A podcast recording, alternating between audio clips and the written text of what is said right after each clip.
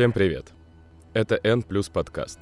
Здесь мы, редакторы N плюс 1, обсуждаем научные новости, и каждый выпуск — это одна новость из мира науки, которая показалась нам интересной, важной или неоднозначной. Меня зовут Слава Гоменюк, я редактор N плюс 1, и сегодня мы с Андреем Шмиловичем, доктором медицинских наук и заведующим кафедрой психиатрии и медицинской психологии РНИМУ имени Пирогова, поговорим о том, что суицидальные наклонности связаны со множеством факторов, и со внешними, и со внутренними, но в частности с нейровоспалением и повышенной экспрессией отдельных генов. Об этом недавно вышла статья в журнале «Молекулярная психиатрия», часть издательского дома Nature, и мы подробно писали об этом исследовании на нашем сайте. Собственно, в чем суть исследования, что именно нашли американские ученые. Они исследовали аутопсийный материал, то есть они исследовали образцы височной доли головного мозга мертвых людей, которые скончались или в результате суицида с предшествующей депрессией, либо в результате несчастного случая или инфаркта миокарда. И в первой группе, в группе людей, скончавшихся от суицида, они обнаружили, что в этой области мозга повышенная экспрессия генов регуляции нейровоспаления, нейропластичности и в целом гомеостаза нервной ткани. Кроме того, они обнаружили повышенную экспрессию в целом воспаления как э, явление, как патофизиологического процесса, а еще и обнаружили, что у них снижено количество олигодендроцитов, которые ответственны за миелинизацию нервных волокон в центральной нервной системе знали ли вообще что-то раньше врачи, психиатры о каких-то морфологических изменениях людей, которые совершили суицид с какой-то, скорее всего, предшествующей депрессией, или это какое-то первое подобное наблюдение? Вы знаете, а, я очень рад за американских коллег. Исследования по нейровоспалению при психических заболеваниях начались в 70-х годах прошлого столетия в нашей стране. Ну, тогда не было таких возможностей, как сейчас. Не было возможности генотипировать пациентов, не было возможности экспрессию генов посмотреть, ну и так далее. Но версия о том, что мы имеем дело с э, иммуновоспалительными процессами, она была, есть, и сегодня, конечно, она тоже продолжает развиваться. У нас выходит очень много публикаций на эту тему. Одна из ведущих ученых в нашей стране — это профессор Клюшник Татьяна Павловна, которая э, много лет руководила научным центром психического здоровья. У нее прекрасная совершенно научная база, великолепный клинический материал, очень много публикаций, диссертаций на эту тему. И это не просто какие-то пустые исследования, это реальные открытия, которые происходят ежегодно на протяжении последних, ну, наверное, уже лет 8-10. И речь идет не только о суицидах, речь идет, в принципе, об э, так называемых эндогенных заболеваниях, то есть заболеваниях, возникающих по наследственным причинам психологически отягощенной наследственности. Воспалительный процесс э, в данной ситуации в головном мозге не инфекционный, то есть там нет микроорганизмов, да, как обычный человек считает обычно, раз есть воспаление, значит, есть микроб какой-нибудь, бактерия, вирус там или что-то еще. Нет, здесь такого нет.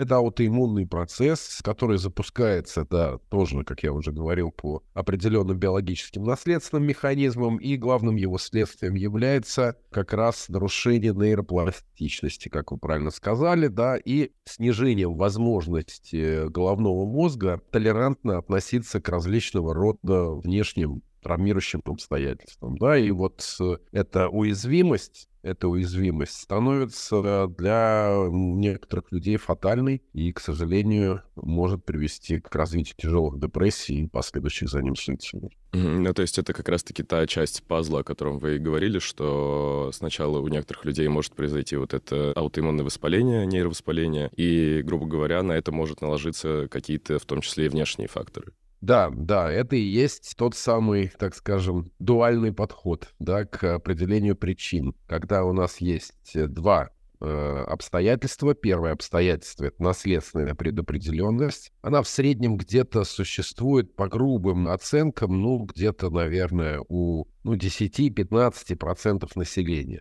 Ну и, соответственно, вот комбинация с э, не просто травмирующим обстоятельством, да, а чередой травмирующих факторов, причем там с механизмом, так скажем, последней капли, там, ну и прочее. Вот интересно, что если, допустим, наследование вот этой предрасположенности это 15-20%, а вот, э, скажем, сами расстройства, вот вы там предложили мне большое депрессивное расстройство, так называемое, оно встречается гораздо реже, 2-3% э, населения. Ну, понятно, что какую-то часть мы упускаем, потому что они не доходят до врачей, там до психиатров, не додиагностируются, но это все равно меньше, чем 15-20. Это к вопросу о том, что одного наследования этих предрасполагающих факторов недостаточно, должен быть еще триггер.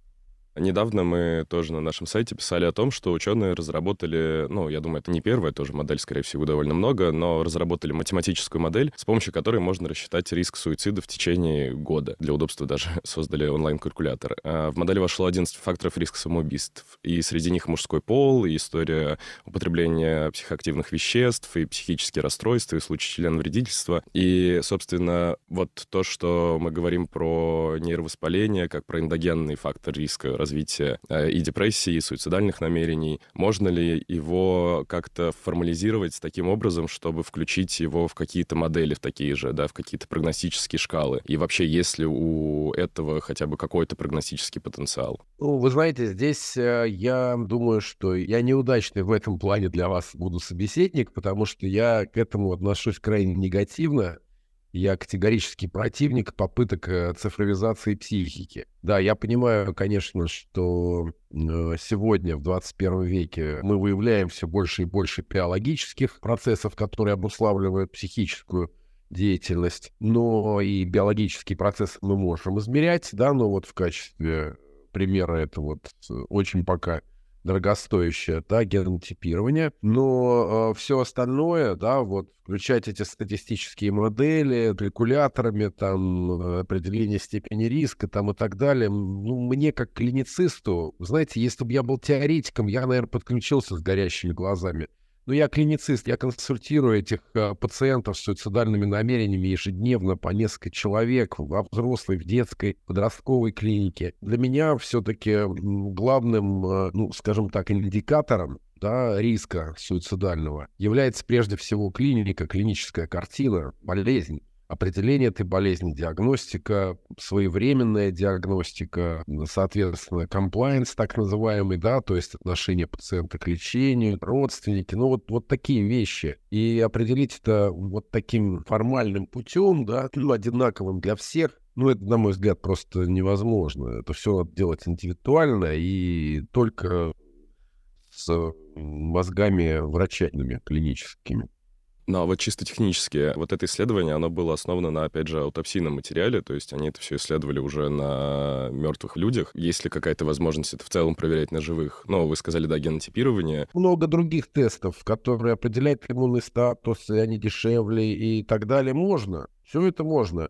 Но если мы это привяжем к суицидальному риску, то это будет э, нелепо, потому что если мы предполагаем и доказываем, да, что суициды совершают психически больные люди э, с эндогенными заболеваниями, у которых, соответственно, в связи с этими заболеваниями есть вот эти биологические предрасположенности. Этот вывод, кстати говоря, сам по себе не до конца доказателен. Но, допустим, мы это доказываем, да, то это не доказывает обратного. Это не доказывает совершенно того, что если мы определяем эти биологические возможности, то это обязательно суицидальный риск. Они могут быть, э, эти предрасположенности, они не могут быть, они есть при многих других расстройствах психики, при которых нет никакого суицидального риска. Поэтому в этом смысле мы путаем понятия, мешаем понятия, да, то есть есть понятие психической болезни, а есть понятие суицида. Это две разных э, вещи. И здесь, ну, ну, во-первых, не всегда есть знак равенства, и, во-вторых, вот эти отношения причинно-следственные, да, они тоже могут быть как в ту, так и в другую сторону. И поэтому просто взять и сказать, вот у него есть маркер,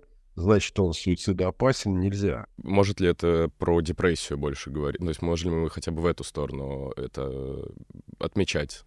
Совершенно верно. Вот здесь мы уже можем говорить, что с высокой долей вероятности у этого человека есть или будет депрессия, или, допустим, у него будет какое-то другое аффективное расстройство, там биполярное расстройство, может быть, рекуррентное, депрессивное, там их несколько, шизоаффективное. Но, опять же, это с определенной долей вероятности. Вот эти исследования, они, знаете, они на сегодняшний день они гораздо более перспективные в плане инновационных методов лечения. С диагностикой, в психиатрии, вот, вот в этих э, вопросах, ну, более или менее понятно. Конечно, их тоже можно использовать, но только в качестве вспомогательных методов. Угу. А лечение, я так понимаю, что лечение будет, которое направлено на противовоспалительное. То есть это пока не, там, не генная терапия, то есть мы туда пока не доходим, скажем так. Во всем мире нет, нет э, терапии генома. Терапия, которая связана с генной инженерией. Да, я понимаю, но в том плане, что различные исследования, ну, хотя бы какие-то идут на животных, там, ну, кто-то уже потихоньку подходит к людям, но в плане того, что пока мы об этом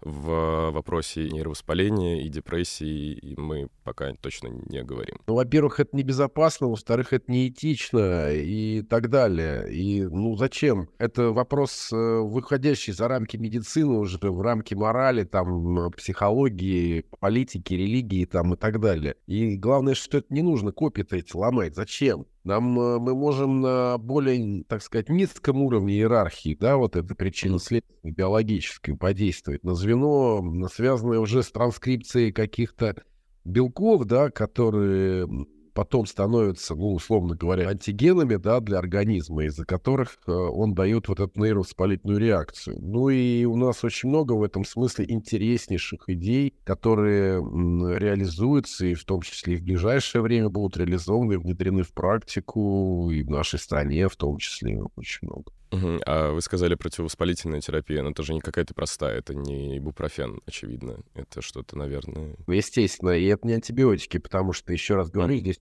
никаких микроорганизмов, никого убивать не надо. Соответственно, речь идет о иммуномодуляторах, о иммуностимуляторах, речь идет о плазмоферезе, да, со специальными фильтрами, Речь идет о иммуноглобулинах, о препаратах, регулирующих выброс там, интерлейкинов, там, э, медиаторов воспаления много-много чего еще. Это современные методы иммунологической коррекции. Конечно, сегодня пока они еще не внедрены в широкую практику психиатрическую, но э, я думаю, что на нашем с вами веку еще это нам удастся это застать. Это будет действительно потрясающий рывок э, в области науки и практики в медицине это будет прям новое слово, это будет открытие мирового масштаба. И у нас в стране это тоже сейчас исследуется и пытается внедриться. Я очень хотел об этом сказать, сделать акцент, что не только в Москве, вот я упоминал профессора Клюшник Татьяну Павловну, да, мною уважаемую и ее учеников, ее отдел, там как раз прекрасная комбинация специалистов и клинических, там, врачи-психиатры, клинические психологи, психотерапевты и биологических специалистов, иммунологи, нейрофизиологи, биологи, там, гистологи, генетики. Но кроме Москвы еще в Санкт-Петербурге есть э, работы в институте Бехтерева, там тоже большой отдел, я просто не так его хорошо знаю, как московский. В Сибири в частности, в Томском или в Сибирском государственном медицинском университете. И там есть тоже Институт психиатрии Академии наук. Ну, там много центров есть и на Урале, я знаю. Ну, в общем, это исследования, которые популярны, и сегодня они, ну, прям вот, э, как говорится, на самом пике. Ну и то есть вот э, исследование, с которого мы начали, американских да, ученых, оно все-таки скорее важно именно ну, в контексте, наверное, разработки лечения. Ну то есть вот как раз-таки для этих всех исследований. Да, ну тут видите, как все плохо. Оно постмортальное, да, с одной uh-huh. стороны.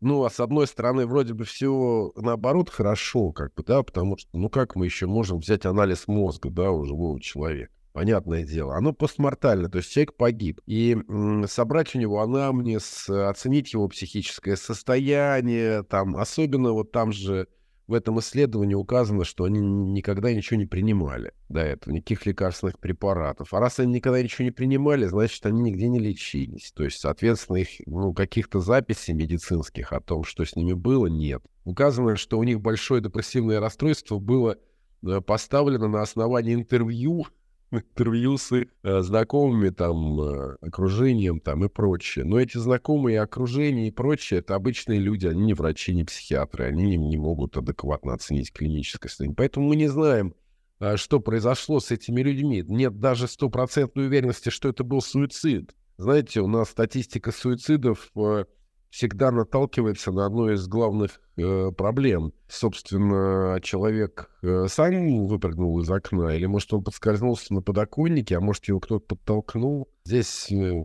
факторов очень много.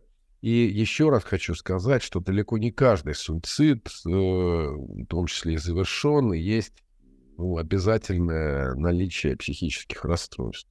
Поэтому это исследование, с одной стороны, хорошо, что у нас есть биологический материал ценный, который мы можем, как ученые, безусловно, изучать, исследовать, обнаруживать вот такие вещи. Ну а с другой стороны, плохо, потому что мы не знаем этих людей правильнее все-таки делать не постмортальные исследования, а патологоанатомические исследования пациентов, которые наблюдались, и у которых есть, ну, более-менее понятная клиника, описанная врачами. Ну, я так понимаю, что проблема еще статистики суицидов э, в том, что суицид это или нет определяют уже не врачи, а правоохранительные органы, ну, то есть окончательно, я имею в виду, что произошло. Из-за этого тоже, я так понимаю, есть сложности. Конечно, конечно, да. И, это, ну, в общем, эта информация очень, очень статистически ненадежная. Мы уже, да, затронули как раз-таки момент того, что вы, будучи врачом-психиатром, как раз-таки, ну, в психиатрии же очень силен клинический подход, то есть диагноз ставится за счет э, опроса больного, его родственников, какого-то осмотра, изучения анамнеза его полностью, ну, какие-то тесты есть э, специальные. Есть ли сейчас какие-то доступные и, может быть, применяемые лабораторные инструментальные подходы для диагностики и депрессии, ну, может быть, других каких-то психических заболеваний? Я понимаю, что нельзя взять анализ крови, да, и сказать, там, есть ли у человека, не знаю, депрессия, шизофрения или там какие-то другие заболевания.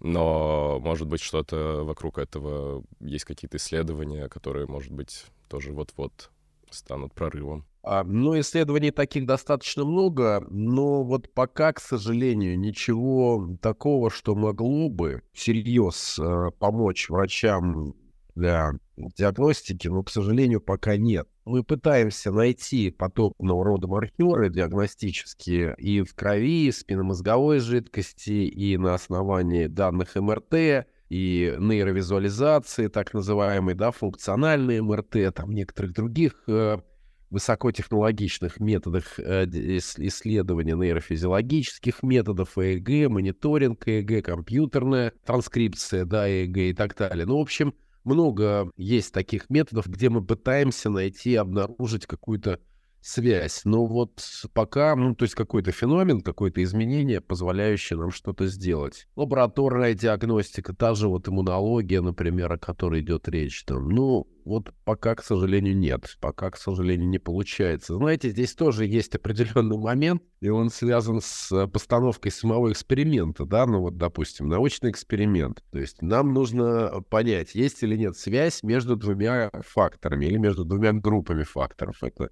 Одна группа факторов биологическая, да, то есть вот наши данные там МРТ или чего-то еще. А другая часть факторов — это клинические факторы. Депрессия, шизофрения, там, шизоаффективное расстройство, шизотипическое и так далее. И вот мы взяли, например, больных шизофренией, взяли вот эти факторы, посмотрели, посчитали статистически достоверно, ура, значит, мы нашли, да, какой-то маркер, который типичен только для шизофрении. А нет, не получается. Почему не получается? Ну, потому что, когда мы это исследование делали, как мы определяли то, что вот эти больные шизофренией страдают, а ничем иным?